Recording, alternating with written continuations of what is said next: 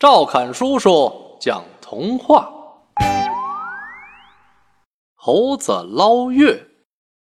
一个夏天的夜晚，一群顽皮可爱的猴子来到井边玩耍。一只小猴子突然看到井里有一个月亮，他急忙大喊：“月亮掉进井里了！月亮掉进井里了！”小猴子。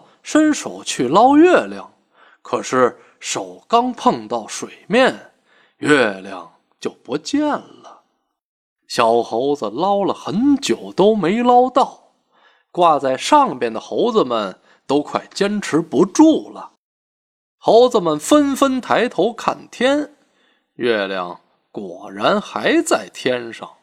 他们跳着跑着庆祝月亮回来了。原来井里的月亮只不过是月亮在水中的倒影。